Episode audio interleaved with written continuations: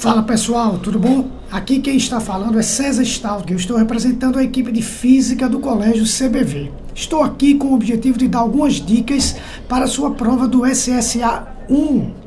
A prova, de acordo com o que ocorreu na prova do SSA 3, a gente tem grande esperança de que a prova venha bem elaborada tá certo? A prova do ano anterior já foi uma prova legal. Essa prova a gente imagina que venha do mesmo padrão. Dicas sobre conteúdos, bora lá. O conteúdo do SSA1 ele é muito grande, é muito extenso. Então você deve dividir o seu conteúdo assim: cinemática escalar, cinemática angular, cinemática vetorial, leis de Newton, trabalho, potência, energia, impulso e gravitação. Se você contou direitinho, tem nove tópicos aí. Com certeza cairá uma questão de cada um desses tópicos.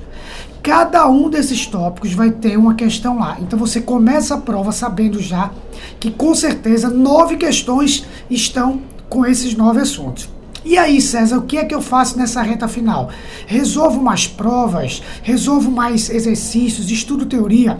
Vê bem, as provas antigas do SSA1, excetuando a prova do ano passado, não servirão de base para você estudar, porque a banca mudou. Se a banca mudou, as provas não servem de base para você.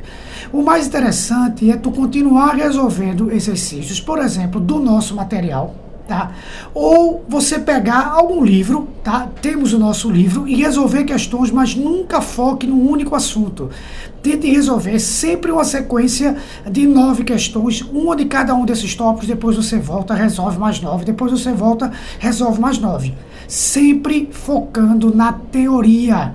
Porque em todas as provas dessa nova banca caíram duas ou três questões teóricas. Foram quatro provas. Foram as três provas do ano anterior, SSA 1, 2 e 3, e a prova do SSA 3 desse ano.